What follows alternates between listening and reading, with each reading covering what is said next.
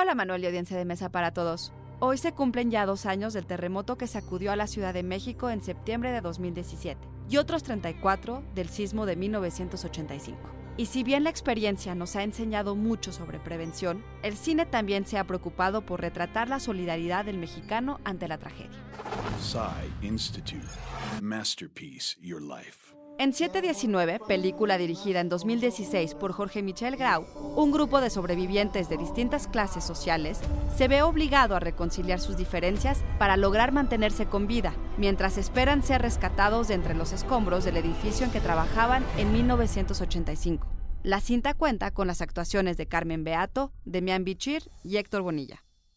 Al año siguiente, en 2017, se estrenó El Día de la Unión, escrita, dirigida, producida y editada por Kuno Becker.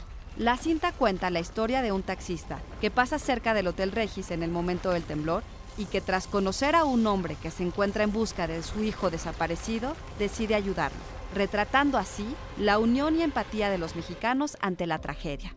Cuando un mexicano cae, dice, nada nos divide.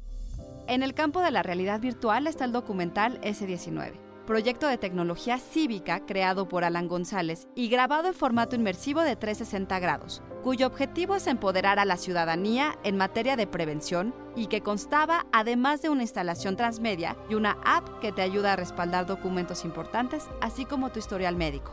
Suena interesante, ¿no? Idea original y guion de Antonio Camarillo. Soy Ana Goyenechea y nos escuchamos en la próxima cápsula SAE.